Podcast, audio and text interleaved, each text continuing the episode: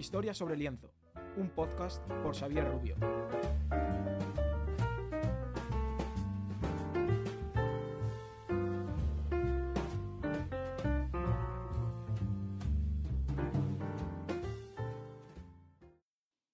Buenas a todos, soy Xavier Rubio y os doy la bienvenida un día más a Historia sobre lienzo, un podcast sobre mucho más que simplemente obras de arte. En el día de hoy vamos a hablar sobre un artista canalla, polémico, pero sobre todo genial. Y es que André Bernet Geoffroy llegó a decir sobre el invitado de hoy que lo que comienza con su obra es simplemente la pintura moderna. Estoy hablando de nada más y nada menos que Miguel Angelo Merici da Caravaggio, más conocido simplemente como Caravaggio. ¿Y qué obra suya vamos a analizar hoy? Pues bien, os dejo un fragmento musical que os puede dar una pista.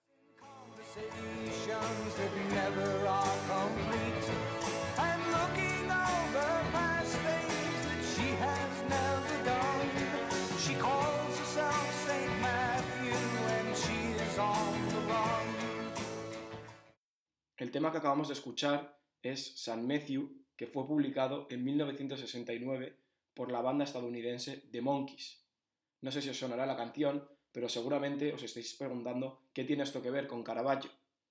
Pues el título de esta canción, San Matthew, tiene mucho que ver con el título de la obra sobre la que vamos a hablar hoy, que es La vocación de San Mateo, que Caravaggio pintó entre 1599 y 1601 en Roma. Esta es, sin duda, una de sus obras maestras.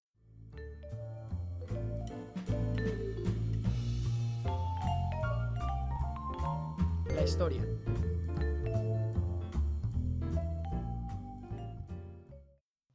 Vamos a comenzar hablando sobre el contexto histórico en el que Caravaggio pintó esta vocación de San Mateo y la historia que hay detrás de esta obra. Como bien he dicho antes, la pintura fue realizada por Caravaggio entre 1599, año en el que recibió el encargo, y 1601, año en el que la concluyó. Se conserva hoy en día en su emplazamiento original, la capilla Contarelli de la iglesia de San Luis de los Franceses, en Roma y es que Caravaggio era por aquel entonces todavía un joven pintor que había llegado de Milán hacía unos 6 o 7 años, más o menos en 1592, y que estaba intentando hacerse un hueco entre los principales pintores de la ciudad. Quería saltar al estrellato. Pero, ¿en qué situación se encontraba Roma en aquel momento? ¿Qué ambiente se respiraba en la ciudad? Pues bien, nos situamos en 1599, una época muy convulsa para Roma y en general para la religión, y es que Roma era el epicentro de la religión católica. Y hacía no muchos años, en 1517, Lutero había comenzado su reforma, por lo que todo esto creó diferentes movimientos contrarios a la reforma de Lutero, movimientos que defendían la Iglesia tal y como era hasta entonces, quizás con algunos cambios, como podría ser el Concilio de Trento, pero una iglesia tal y como era hasta entonces. Este movimiento es el que conocemos como contrarreforma, y claro, Roma, como no podía ser de otra manera, como epicentro de la Iglesia Católica, se convirtió en el bastión de la contrarreforma, en el baluarte contra la reforma de Lutero. En la ciudad, nuevas órdenes como los jesuitas, capuchinos, teatinos o ursulinas lograron un gran poder construyeron numerosos templos y empezaron a tomar parte en la vida política de la ciudad. Estas órdenes estaban basadas en la disciplina, en el espíritu militante, pero sobre todo en el celo reformador, en el celo a la reforma de Lutero. Además, hay que tener en cuenta que hacía no muchos años se había creado la Congregación del Santo Oficio, que todos conocemos como la Santa Inquisición. Por lo que, si juntamos todo esto, vemos que Roma era un centro de lucha contra la reforma. Era el pleno centro, el núcleo de la contrarreforma. Y claro, el arte no es ajeno a lo que ocurre a su alrededor, y siempre a lo largo de la historia ha sido utilizado como un gran medio de propaganda, un medio de propaganda muy efectivo. Podemos hablar bien del Imperio Romano o de la Alemania de Hitler. En el caso de Roma, la ciudad se empezó a llenar de majestuosas iglesias que mostraban el poder de la Iglesia católica, el poder de la contrarreforma. y esas iglesias son lo que hoy conocemos como el centro histórico de la ciudad. Entre ellas se encuentra la iglesia de San Luis de los Franceses, que es en la que se conserva la vocación de San Mateo. Dentro de esta iglesia de San Luis de los Franceses, el cardenal Mateo Contarelli, un hombre bastante importante dentro de la Santa Sede, compró una capilla y había dejado una serie de indicaciones específicas para la decoración de ella. Quería dedicar la capilla a su santo patrón, a San Mateo, y le encomendó el trabajo a Giuseppe Cesari, un artista manierista de los más importantes dentro de Roma y que también es conocido como el Caballero de Arpino. Giuseppe Cesari llevó a cabo la bóveda, pero finalmente, tras la, presión y la influencia de Francesco María Burbún del Monte, el cardenal del Monte, el encargo de los lienzos laterales se lo llevó Caravaggio. ¿Por qué? Pues bien, el cardenal del Monte fue uno de los grandes defensores de Caravaggio a lo largo de su carrera. Podríamos decir que fue su gran mecenas. Y era un hombre con bastante poder y con bastante influencia dentro de la Santa Sede. Consiguió este encargo para que Caravaggio pudiera llevar a cabo esta obra. El encargo, como bien he dicho, se trataba de una serie de pinturas relacionadas con el Santo Mateo, patrón del cardenal Contarelli. Se trataba exactamente de tres lienzos, la inspiración de San Mateo, el martirio de San Mateo y por último esta vocación de San Mateo. Era además una oportunidad única para Caravaggio para consagrarse como el principal pintor de Roma. En resumidas cuentas, nos encontramos en una Roma con una situación muy convulsa dentro de la religión, y en la que la Iglesia estaba intentando demostrar su poder en todas partes. Caravaggio se intentó aprovechar de esto, aunque no era un hombre muy religioso, para saltar a la fama y para, desde luego, catapultar su carrera.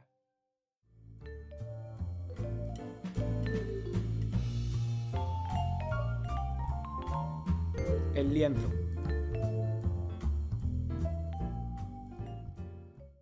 Vamos a pasar a hablar sobre lo que es puramente el lienzo. Vamos a analizar los detalles que a mí me parecen más importantes de esta obra.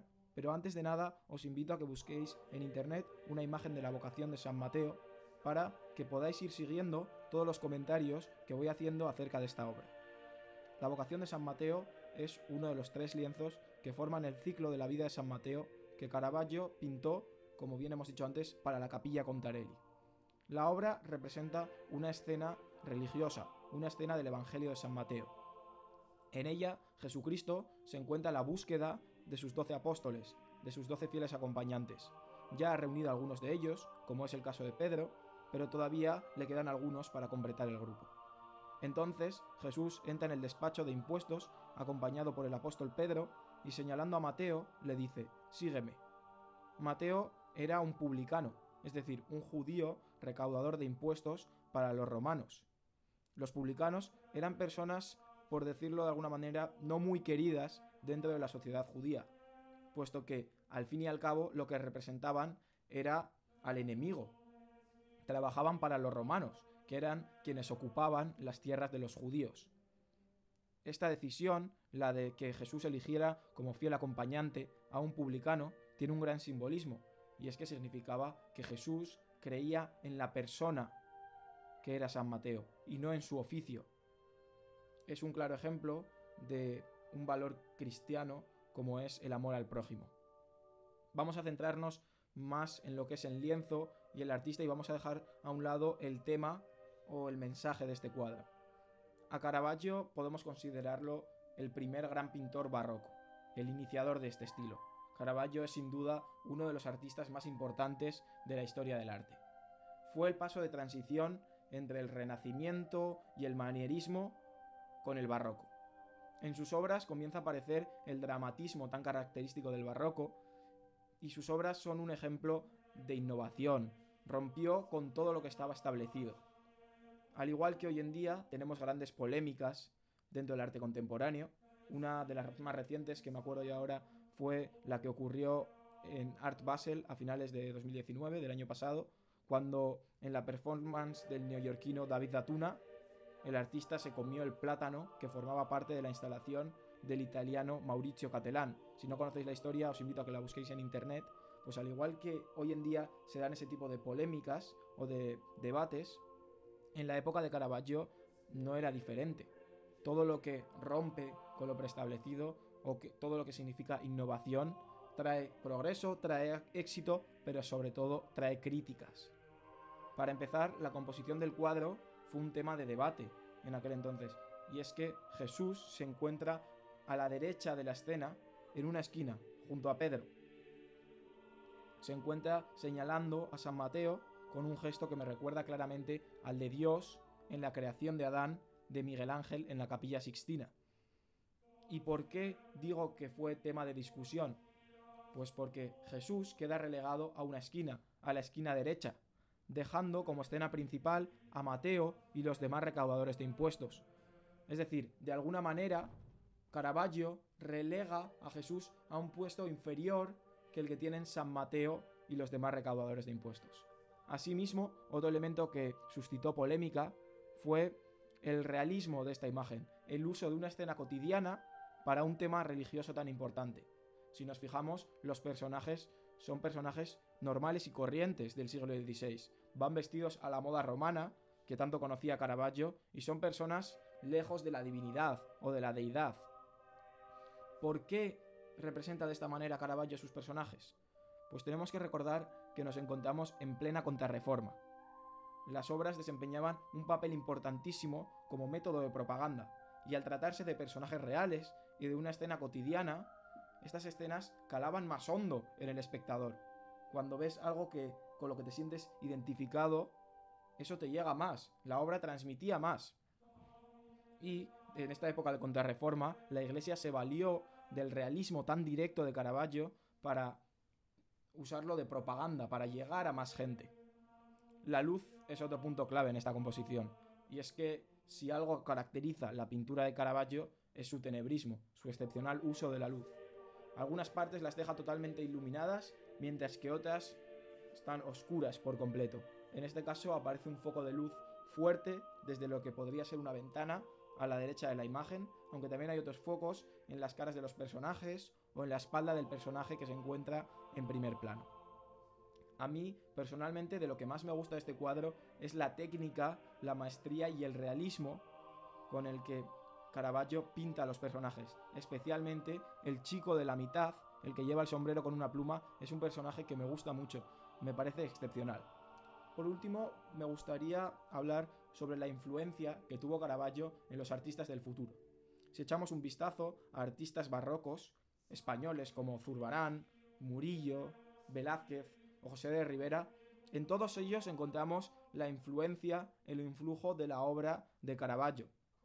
Y es que no podríamos entender las pinturas de Velázquez sin Caravaggio o el tenebrismo de Rivera. Es decir, la obra de Caravaggio sirvió como punto de inicio o como influencia para muchos grandes artistas posteriores.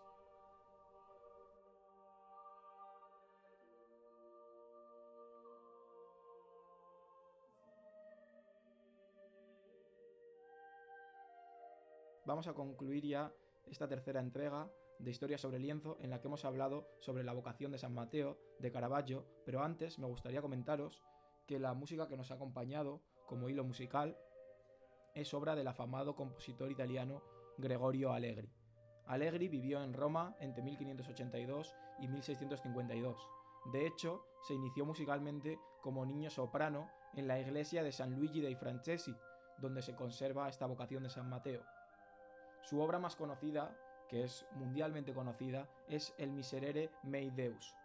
Esta es una de las dos obras que ha compuesto el hilo musical de hoy, la otra es la cantata Domino A. Y con esto terminamos ya este tercer episodio de Historia sobre lienzo.